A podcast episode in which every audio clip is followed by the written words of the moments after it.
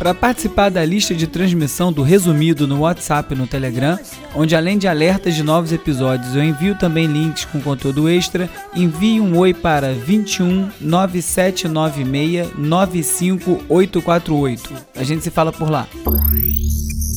Resumido.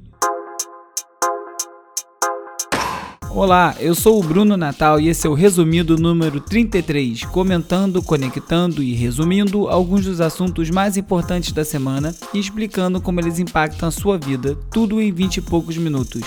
Aproveitar essa semana para dar as boas-vindas a todos que chegaram até aqui através da recomendação do pessoal do podcast O Milkshake chamado Vanda. O Samir Duarte e depois a Maria Santelena tweetaram recomendando o resumido.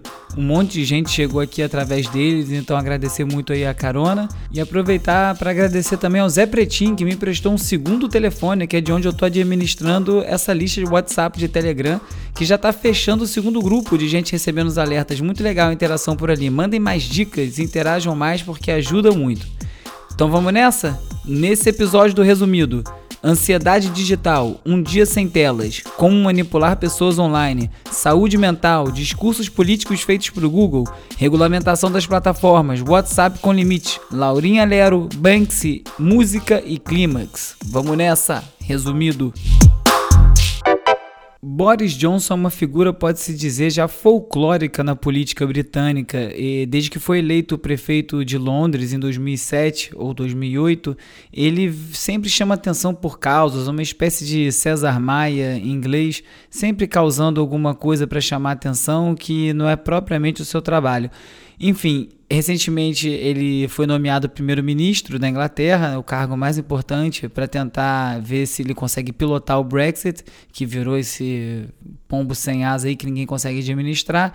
E em meio a isso tudo, ele tem tomado atitudes estranhas, né? Uma delas foi fechar o parlamento, que depois teve que voltar atrás, foi tido como ilegal. Mas a Wired apontou uma outra coisa mais estranha no discurso dele, que são frases aparentemente desconexas. E aí agora começou uma teoria de que na verdade ele tem dado algumas declarações com o intuito de manipular os resultados do Google. Então vou dar um exemplo. Ele tem dito que ele é uma das vozes mais serenas nesse debate todo, que na verdade ele é um modelo de restrição dentro desse discurso, né? Uma pessoa contida. Mas na realidade, de acordo com uma teoria que está rodando, ele não quer falar desse assunto. O que ele quer ao falar de modelo de restrição é aumentar o resultado das buscas quando você buscar por Boris e modelo, aparecer esse discurso e não notícias sobre o caso dele como uma modelo. Ele também deu um discurso em frente a uma estação de polícia que também com essa intenção de confundir o algoritmo é, e desviar as notícias e os resultados do fato que a polícia foi chamada recentemente para apartar uma briga doméstica no apartamento que ele divide com a namorada. What do you make? I make I have a thing where I make models of buses. Ele também deu uns depoimentos falando que ele gosta de pintar caixas de vinho e, como se fossem ônibus, esses ônibus de dois andares ingleses. Na verdade, o que ele queria com isso era desviar também os resultados do Google que falam do grande anúncio do Brexit que falava que, que o Reino Unido dava 350 milhões de libras para a Europa. Foi super polêmico esse ponto que eles usaram, porque essa conta não bate muito. E na verdade, ao falar desse ônibus, ele começa a esconder ali o que na verdade ele quer que não quer que apareça. Para demonstrar a capacidade de influência no comportamento das suas ferramentas, o Google é, desenvolveu um projeto chamado The Redirect Method, método de redirecionamento. Que significa? Ele queria mostrar que o Google, através dos resultados que apresenta, pode redirecionar a atitude de uma pessoa. Para exemplificar isso, eles escolheram um tema que agradaria praticamente todas as pessoas. Eles queriam então provar, através desse método, que uma pessoa fazendo uma busca interessada em fazer parte do Estado Islâmico, organização terrorista, conseguiria, eles conseguiriam mudar a cabeça dessa pessoa, mudar a intenção dela com os resultados apresentados. Eles construíram uma página, construíram é, playlists no YouTube com vídeos que eles escolheram, que não foram produzidos, vídeos reais, é, com depoimentos de pessoas que não concordavam com o Estado Islâmico, que viveram aquilo, ou que mostravam a realidade do que é fazer parte do Estado Islâmico. E a pessoa então faria uma busca é, por palavras-chave e eles identificariam essas buscas e entrariam com anúncios é, copiando a estética do Estado Islâmico, de recrutamento e tal, e a pessoa ia cair lá, tipo, é, organização do Estado Islâmico. A pessoa vai e clica para ver como é a organização chega lá e descobre que é uma bagunça. Isso é um dos exemplos. E eram vários assim nesse sentido. E o projeto foi um sucesso. Eles conseguiram que mais de 500 mil minutos desses vídeos fossem assistidos e que mais de 320 mil pessoas tivessem sido impactadas por esses anúncios. É um número bem assustador até, né, de quanto a gente está fazendo essa busca.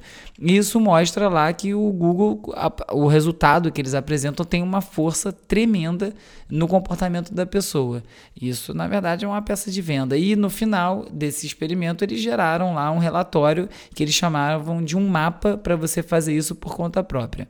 E aí, um repórter do New York Times, que está fazendo parte dessa, dessa série de matérias chamada The Privacy Project, o Projeto Privacidade, pegou essa engenharia proposta pelo Google e resolveu ele mesmo experimentar ela. E para ele fazer o teste que ele desejava, ele escolheu um assunto também delicado que é suicídio.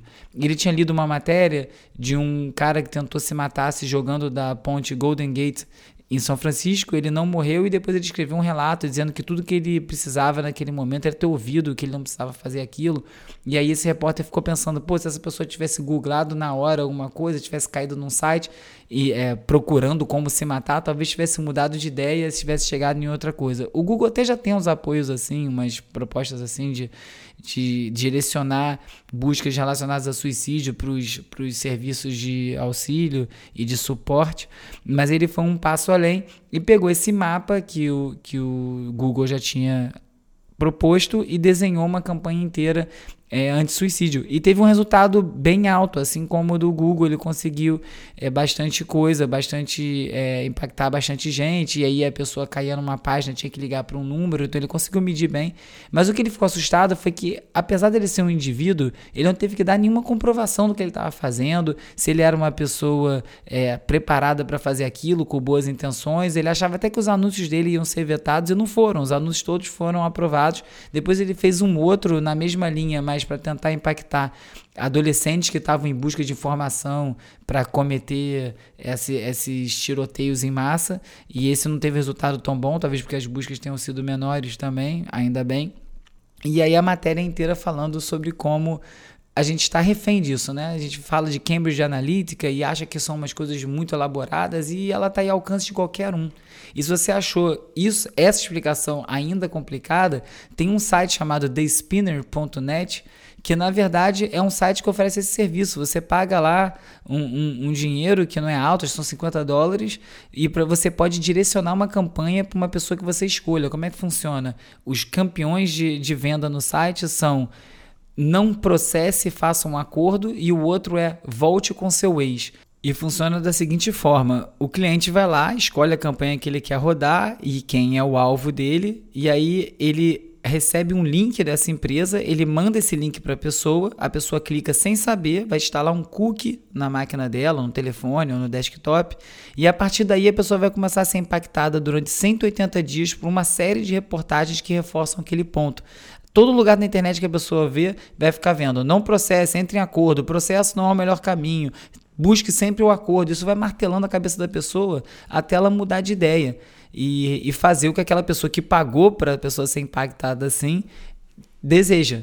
É uma loucura você pensar que isso está a esse alcance. De 50 dólares você consegue impactar alguém dessa forma. Não é difícil fazer isso. Essas empresas operam assim o tempo todo. Né? A Amazon já tem sido acusada de manipular o próprio mercado, criando produtos que ela mesma vende e altera na busca, né? Você busca uma caixa de som, ela oferece a caixa de som da Amazon. A Apple faz a mesma coisa com seus aplicativos, o Google, né? Como eu dei um exemplo aqui agora, faz isso o tempo inteiro.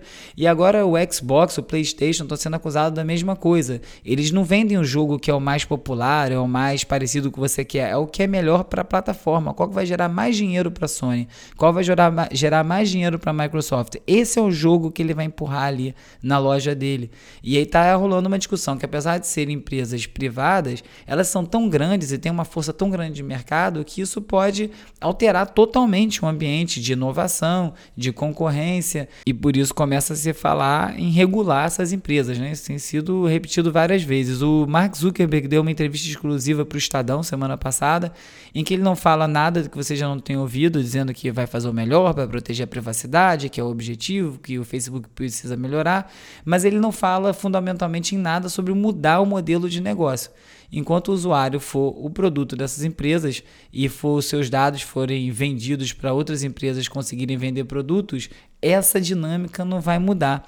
E no Recode, falando sobre, que é um, que é um site de tecnologia que agora está hospedado dentro da Vox, é, falando sobre como os, essas empresas, essas, esses órgãos reguladores já investigam o Google há muito tempo, tinha sido absolvido recentemente, mas agora eles estão começando a apertar. Né? Eles receberam 9 bilhões em multas na Europa, nos Estados Unidos ainda rola um pouco mais solto. E uma das pessoas que fala na matéria fala sobre isso. Não adianta você dar multa para essas empresas, eles têm muito dinheiro, tem que tentar regular a legislação de alguma forma para conseguir controlar o alcance dessas empresas. O Google também ganhou um, um, um, processo, né? na verdade, ele perdeu um processo na Europa sobre o direito de desaparecer, o direito de ser esquecido, né? que é chamado porque a pessoa quer ter direito, na Europa está sendo dito, você ter direito de apagar os resultados que aparecem no Google. E o Google diz que não, que isso é muito perigoso, que políticos podem manipular isso para outra coisa, que não pode tirar os resultados do ar. Mas agora você imagina uma criança que hoje em dia tem uns vídeos no YouTube que foram os pais que botaram e estão lá aberto e que no futuro talvez ela ache constrangedor e não queira que aquilo esteja disponível, ela não vai ter controle de fazer para tirar isso do ar, por exemplo. É super complicado fazer isso hoje em dia e custa muito caro. E esse, esse julgamento deu ganho de causa para os europeus, foi na França que começou esse processo, que sim, eles têm direito. Agora, a grande vitória do Google é que isso ficou restrito à Europa, ele não precisa implementar isso globalmente, então eles continuam com essa mesma questão acontecendo.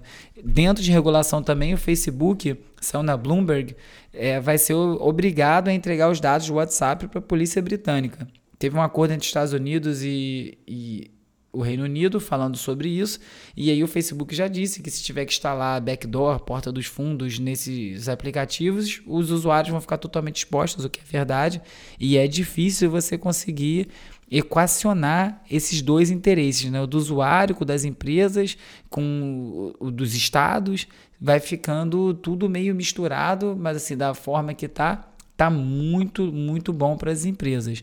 O MIT Technology Review também fez um estudo, apresentou um estudo de uma, de uma pós-doutorada de lá, do MIT mesmo, que comprova que a diminuição do número de encaminhamentos de mensagens no WhatsApp, né, que antes você podia mandar para uma mesma mensagem para 256 grupos, cada grupo desse com 256 pessoas, e depois diminuiu para 20 e agora para 5, você consegue encaminhar uma mensagem para 5 grupos ou 5 pessoas, realmente diminuiu a, a propagação das mensagens, boas ou mais.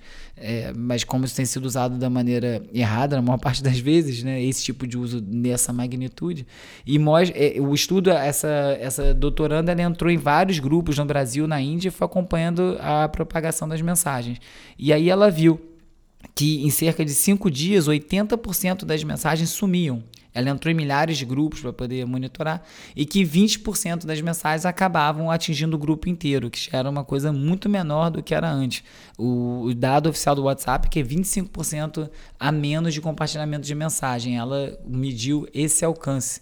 Então tem o que fazer, né? Tem, tem medidas mais, mais incisivas para ser tomada para melhorar esse ambiente, esse cenário todo.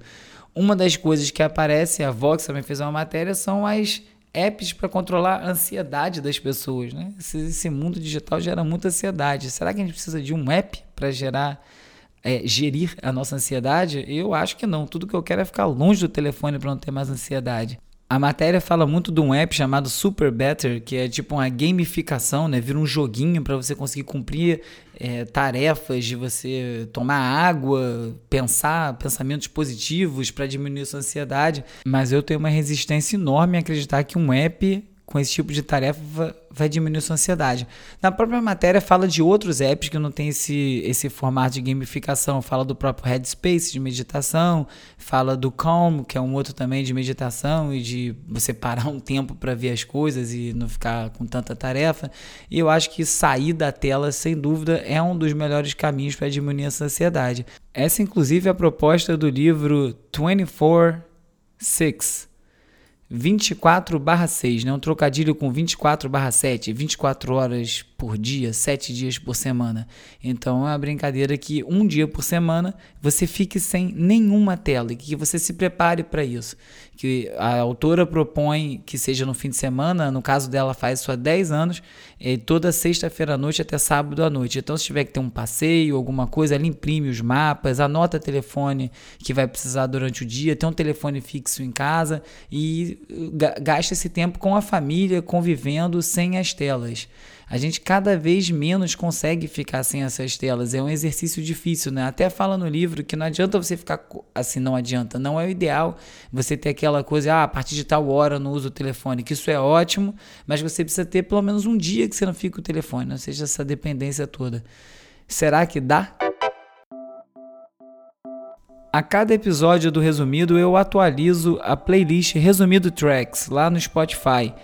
Eu também organizo todos os links comentados em cada episódio num post no meu blog Urb. Se você quiser receber todos esses links no seu celular, é só você mandar um oi para 21 9796 95848. Aí você vai fazer parte da lista de transmissão do resumido, onde eu envio esses links e alguns conteúdos extras. E se você quiser ajudar o resumido, divulga para os seus amigos, manda o link do programa nos seus grupos de WhatsApp, posta no Twitter, no Facebook e também é muito importante você seguir o resumido na sua plataforma favorita. Pode ser Spotify, Apple Podcast, Google Podcasts, onde você estiver ouvindo, vai lá, dá o seguir, curte, porque ajuda bastante o programa a crescer. Conto com você.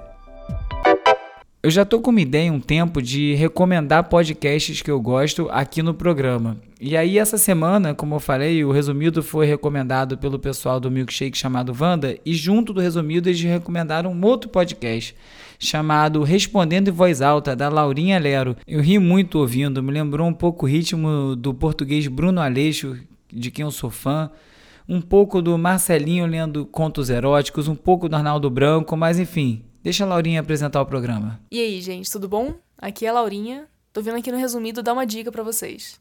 Você que gosta de podcast, eu sei que você gosta, porque está ouvindo um agora mesmo, dá uma conferida também no Respondendo em Voz Alta.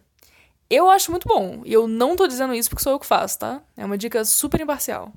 Se fosse ruim, eu dizia, eu chegava aqui e falava, olha só, meu programa chama Respondendo em Voz Alta e ele é muito ruim. Não ouçam. A plataforma de financiamento coletivo Catarse divulgou um dado bem bacana essa semana. A categoria jornalismo atingiu a marca de 500 mil reais por mês em assinatura, distribuído entre 98 projetos. São quase 18 mil pessoas colaborando.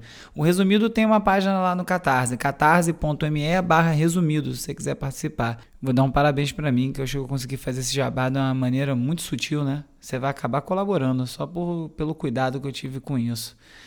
Se você estiver por acaso passando pela Suíça, né, afinal é logo ali, tá tendo uma exposição do Lee Perry, o grande nome do dub aí, fazendo a sua primeira exposição das suas obras de arte, envolvendo as obras de arte que ele criou nos anos 70 no mítico Black Ark Studios, onde ele criou alguns dos melhores faixas de reggae da história e também peças contemporâneas. Falando de arte, quem ressurgiu essa semana foi o Banksy, o Banksy abriu uma loja em Croydon, que é ali nos arredores de Londres, com várias peças e que vai ser seguido de um site. O nome do site é Gross Domestic Product, que é produto interno bruto, né, em inglês, e ele vai vender produtos até por 10 pounds, que é uma raridade, né? Primeiro que ele não vende produto oficial e segundo muito menos nesse preço. Porque quando uma obra do Banksy chega ao mercado, chega muito caro, chega para leilão, né? E o motivo dele ter aberto essa loja é porque ele está sob risco de perder o nome, a marca Banksy,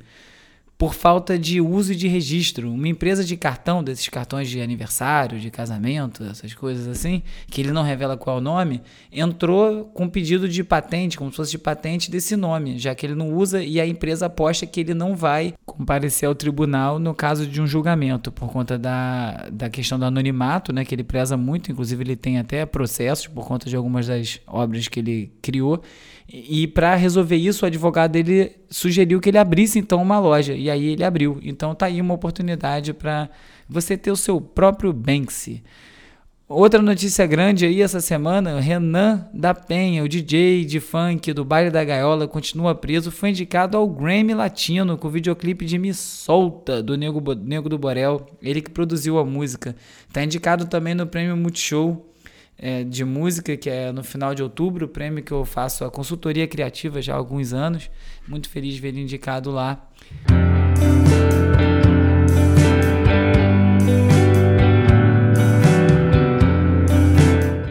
Quarto disco do quarteto feminino de Seattle, Chastity Belt. Sempre acho engraçado quando o disco homônimo da banda não é o primeiro. Esse é o quarto disco chamado Chastity Belt. É bem indie, uma coisa bem introspectiva, mais arrastadinho um pouco. Eu gosto muito dessa banda. Sou doido para ver o show delas. Quem sabe uma hora elas vão pintar no Brasil. Boa notícia esse disco novo. Yeah,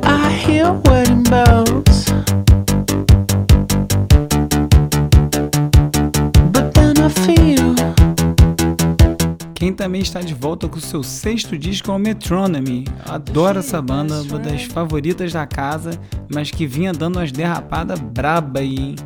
O último disco é bem ruim, o chama Summer 08. O Love Letters de 2014 era muito bom, é, e aí agora voltou aí a forma com Metronomy Forever. O nome já indica alguma coisa. Gostei, voltou com os timbres legais de sintetizador, uma coisa, umas coisas meio hipnóticas que eles têm, tem uma onda bem, bem a cara da banda, os timbres e tal. Bacana o disco. Eles tocam aí no final do ano, no Pop Load Festival em São Paulo, aqui no Rio. Também é um show da Pop Load e é um daqueles shows que não é para perder. Yeah,